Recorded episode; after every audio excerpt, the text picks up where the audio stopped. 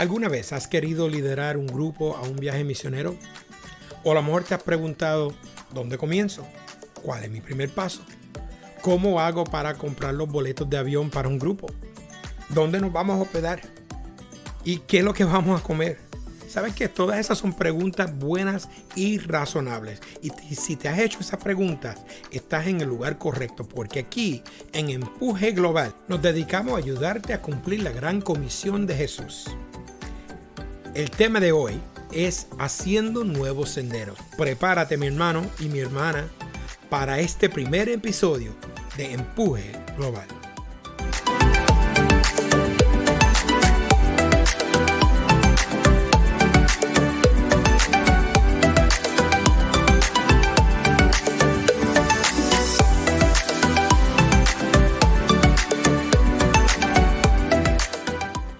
Huepa mi gente y bienvenidos a este, el primer episodio de Empuje Global, un podcast dedicado a ayudarte a ti a cumplir la gran comisión de Cristo. Mi nombre es Ricky Navarro y soy producto de Misiones Cuadrangulares o como decimos FMI, Foursquare Missions International. Y he servido como pastor cuadrangular por más de 30 años. La mitad de esos años he tenido la bendición de servir como líder nacional, superintendente de iglesias, director de comunicaciones, líder de jóvenes, entrenador, especialista en credenciales, campamentos, eh, un sinnúmero de cosas y por supuesto como misionero. Actualmente sirvo como emisario cuadrangular al Caribe, laborando como misionero basado en los Estados Unidos y también trabajo como el movilizador del Distrito Hispano Nacional del Concilio Cuadrangular aquí en los Estados Unidos. En lo personal, soy esposo de más de 30 años a mi querida Carrie Ann. Soy padre de cuatro hijos y abuelo de la niña más bella del mundo. Ese es el título que uso con orgullo. Bueno, eso es suficiente de mí. Sabes, estoy súper entusiasmado de que sienta que Dios te está empujando o llamando al campo misionero. No hay mejor sentir que llevar la esperanza de Jesús a algún lugar alrededor del mundo. Y hoy, en este primer episodio, te vamos a ayudar a lograr a comenzar el proceso de ese primer viaje. Sabes, yo mismo siendo producto de misiones puedo decirle cuán importante e impactante es ir y animar a las personas en su nueva fe. También te puedo testificar cuán poderoso es ir e inspirar a alguien a tener un nuevo andar con Jesús. Muchas veces he dicho, mira, Jesús me salvó, mi iglesia me discipuló, pero esos equipos misioneros que vinieron a mi iglesia en Bayamón, Puerto Rico, ellos, ellos me alentaron. Sin esos tres presentes, yo no sé si estaría haciendo lo que hago hoy. Así que gracias a todos aquellos misioneros cuadrangulares que vinieron a Bayamón a finales de los 1980 ustedes con Cristo me cambiaron la vida. Una de las cosas asombrosas que he aprendido yendo a viajes misioneros es como dice Forrest Gump en la película del mismo nombre. Él dice acerca de la vida, la, línea en la película dice, la vida es como una caja de chocolates. Nunca sabes lo que te va a tocar. Excepto con misiones, yo le agregaría así, no sabes lo que te vas a tocar, pero sí puedes esperar algo muy bueno. O como dijo Rubén Blades en la canción Pedro Navaja, ahora sí, eso hace muchos años atrás, pero dijo, la vida te da sorpresa, sorpresa te da la vida. Debes de esperar algo bueno que salga de ese deseo que está en su corazón de ir a llevar el Evangelio al mundo entero ese anhelo de marcar la diferencia en el mundo. Ese es el Espíritu Santo despertando algo en ti. Ponle atención. Él allanará tu camino. Por supuesto, no podemos cubrir todo lo que vamos a tener que cubrir eh, cuando tiene que ver con misiones en un solo episodio. Ni siquiera todo se puede cubrir para ese primer viaje en un solo episodio. ¿Verdad? Pero en el futuro Vamos a tener entrevistas, pláticas informativas, oportunidades y un montón de otras cosas en este podcast. Lo que queremos hacer es que queremos establecer una herramienta que te ayude a cumplir tu llamado. ¿Y ese llamado cuál es? El llevar las buenas nuevas al mundo. Así que en el día de hoy quiero darte lo que digo un 3 y 10. Tres recomendaciones para los comienzos de llevar un grupo y 10 cosas para tener en mente para realizar un viaje misionero. Bueno, vamos a comenzar con las tres recomendaciones. Primero, con todo viaje misionero, hable con su pastor. Si usted es pastor, pues entonces infórmale a alguien en su liderazgo o en el liderazgo de su distrito, ¿verdad? Es importante entender que las misiones no se pueden hacer solas. Vas a necesitar de alguien que ore, que te anime a lo largo del camino, que esté ahí presente para usted. Si estás planificando un viaje a través de la iglesia cuadrangular, pues déjanos saber. Puede enviarme un correo electrónico directamente a mí a rnavarro.foursquare.org. También en la descripción de este episodio, en la página donde, donde bajó este episodio, en la descripción está toda mi información de contacto y un enlace a, los, a, a las notas de este episodio. Bueno, segundo de las tres, ¿verdad? Comienza a preguntarle a Dios a dónde quiere Él que vayas. Él te va a liderar. Puede ser que él use, por ejemplo, su origen familiar o de dónde procede. Una de las cosas que he aprendido que no podemos descartar nuestra herencia nacional o nuestro pasado como parte del plan del futuro que Dios tiene para usted. Él sabe de dónde lo sacó y a dónde lo está llevando. También el Señor puede usar eh, un lugar donde hayas ido o visitado o que hayas ido de vacaciones. Sabes que las conexiones buenas y los recuerdos buenos son excelentes elementos básicos para establecer relaciones nuevas y establecer visión fresca. Así que no descarte esas cosas donde hayas ido o visitado. Eh, una cosa es ir de vacaciones, otra cosa es ir con ojos misioneros. O posiblemente puede ser que Dios te lleve a un lugar la cual nunca pensaste ir o a lo mejor ni siquiera sabías que existía. Todas esas son posibilidades. Y la, última recomendación es eh, un, tres cosas que, que quiero mencionarles para que eviten. O sea, debemos de entender que tenemos que evitar ciertas cosas. Primeramente, evitar el temor o el miedo. Si Dios te está guiando, tienes que estar confiado o confiada que Él te tiene. No te preocupes por las cosas que no puedes controlar. Lo importante es ser obediente y tener por seguro que Jesús es quien llama y Jesús es el que envía. La segunda cosa para evitar es la incredulidad. Sabemos que sin fe que es imposible agradar a Dios, Recuerde que Él no llama a los calificados, sino que Él califica a los que llama. Así que ten por fe que Dios lo está llamando. Y por último, y sumamente importante, evita de hablar antes de tiempo. Esto traba a la gente demasiadas veces. No hables demasiado sobre un posible viaje hasta que no tenga ciertas cosas ya alineadas. Por ejemplo, tiene que tener alineado la bendición de su liderazgo. ¿Por qué? Porque vas a necesitar la cobertura espiritual de ese liderazgo. También no hables antes de tener un destino o el trabajo que vayas a hacer. ¿Qué, qué pasa si el Espíritu Santo te pide ir a un país cerrado al Evangelio? Y ya comenzaste a hablar lo que vas a hacer y a dónde vas a ir. No vas a querer que todo el mundo sepa a dónde vas y ni siquiera cuándo vas a ir, especialmente si es un país cerrado. Así que hay que tener, que tener eso en mente. Y por último, mira, relájate, siéntate. No es que seas pasivo, sino que deja que Jesús confirme cada uno de tus pasos. Bueno, vamos a tomar un breve, una breve pausa y cuando volvamos voy a listar las 10 cosas para tener en mente para realizar un viaje misionero. Así que búscate con qué escribir, con qué tomar notas, ponte atento o atenta y volveremos después de dos mensajes, ¿ok? Que el Señor me lo bendiga.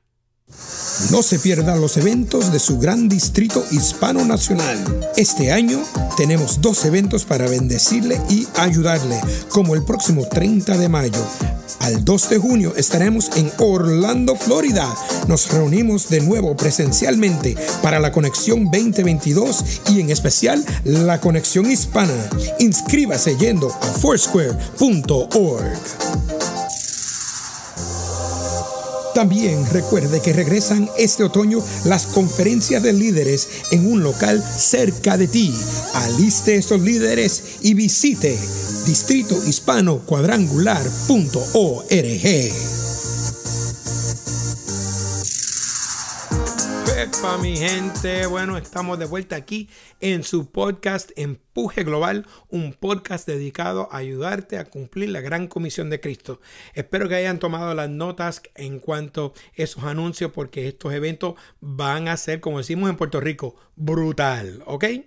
Bueno, comenzamos de nuevo ahora con lo, lo prometido.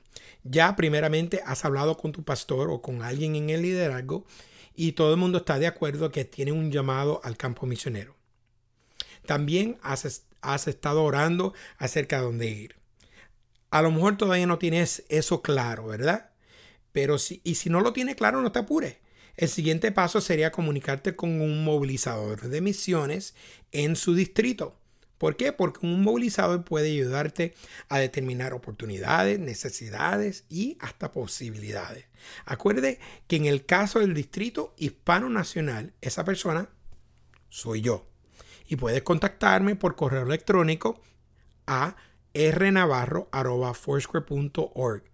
También acuerden que tenemos en la descripción de este episodio, donde usted comenzó a tocar, en la descripción de ese episodio está toda la información de contacto y hay un enlace o un link para poder descargar las notas de este episodio por escrito.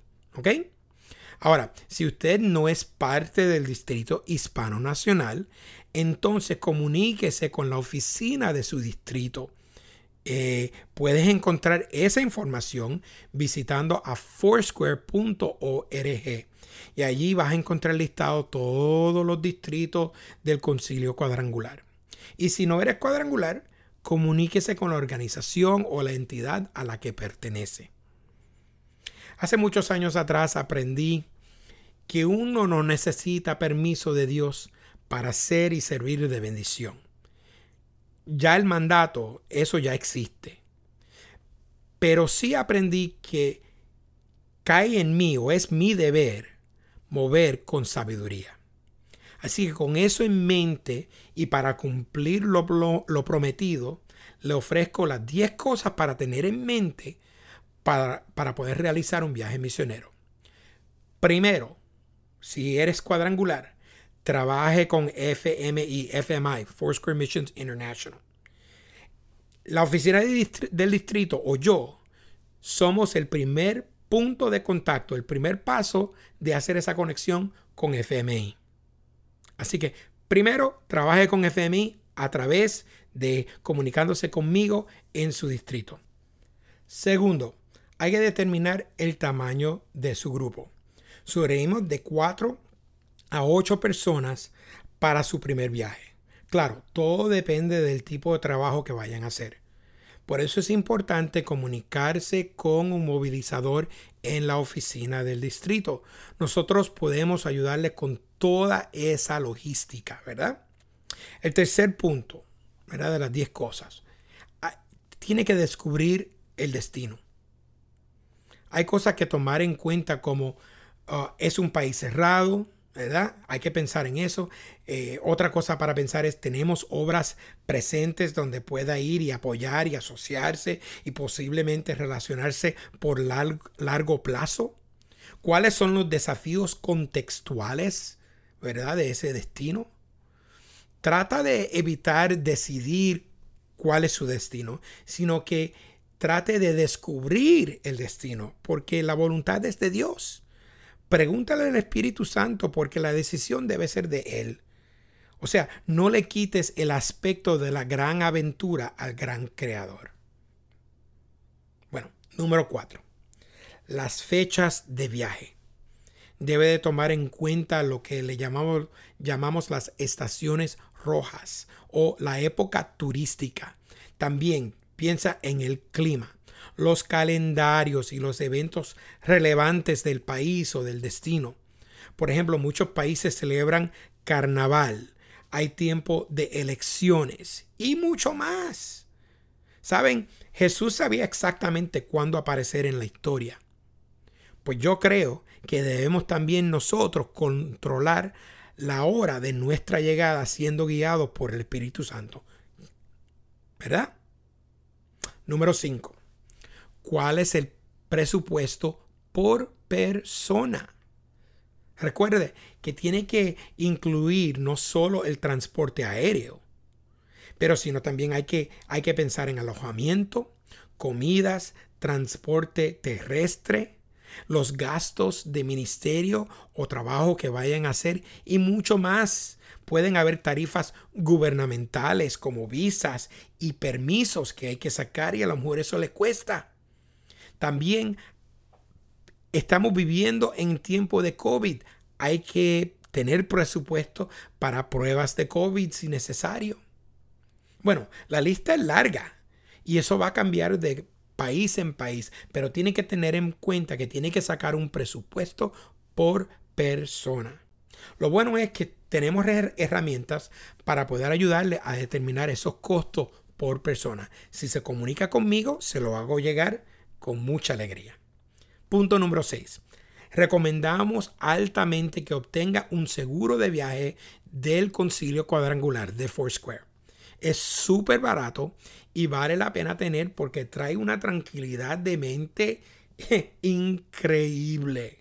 Ok, también te puedo ayudar con eso. Número 7. Esto tiene que ver con la edad del, grupo, o sea, la edad de los miembros del grupo. Realmente no recomiendo que lleve un niño menor de 12 años. Hay que tomar en cuenta que los miembros del grupo deben de poder seguir el ritmo de trabajo eh, que tengan y también que puedan relacionarse con otras personas. Debemos de evitar llevar a los bebés aunque vayan ambos padres. Una experiencia que tuve, eh, hubo una, una, pareja que llevó un bebé y la bebé se, se, se enfermó. ¿verdad? Entonces ellos tuvieron que decidir, ¿verdad? Quién se iba a quedar en el hospedaje con el bebé y quién iba a salir a aventurar. Y en eso se puede imaginar. Eso trajo resentimientos, eh, desilusión, fricción en el matrimonio y hasta un sentido de competencia que noté en ambos de ellos.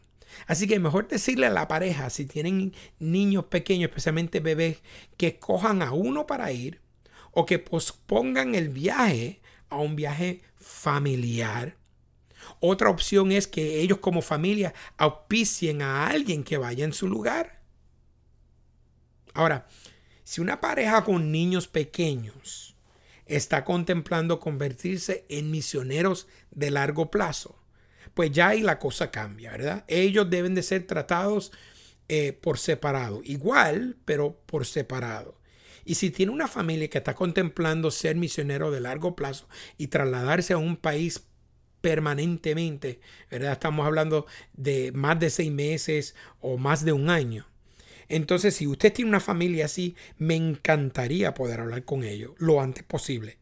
Ponlos en comunicación conmigo o envíame su información y yo, eh, yo me alcanzo a ellos y, y les servimos de esa manera.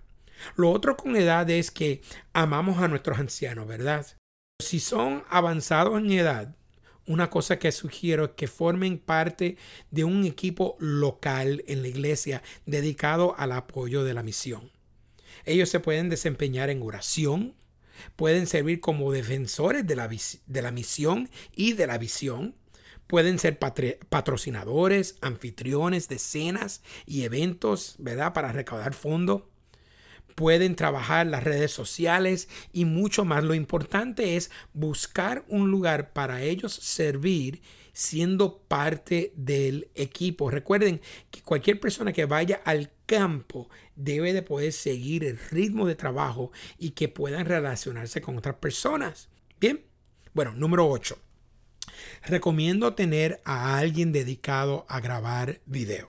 Teniendo a alguien le va a servir de gran ventaja cuando regrese para movilizar a las personas en el futuro.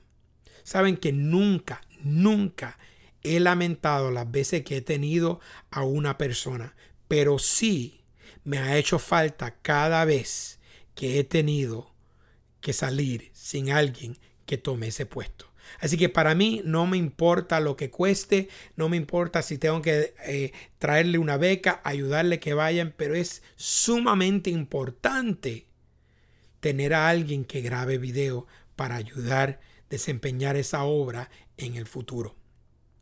Número 9. Tienes que saber que tienes opciones.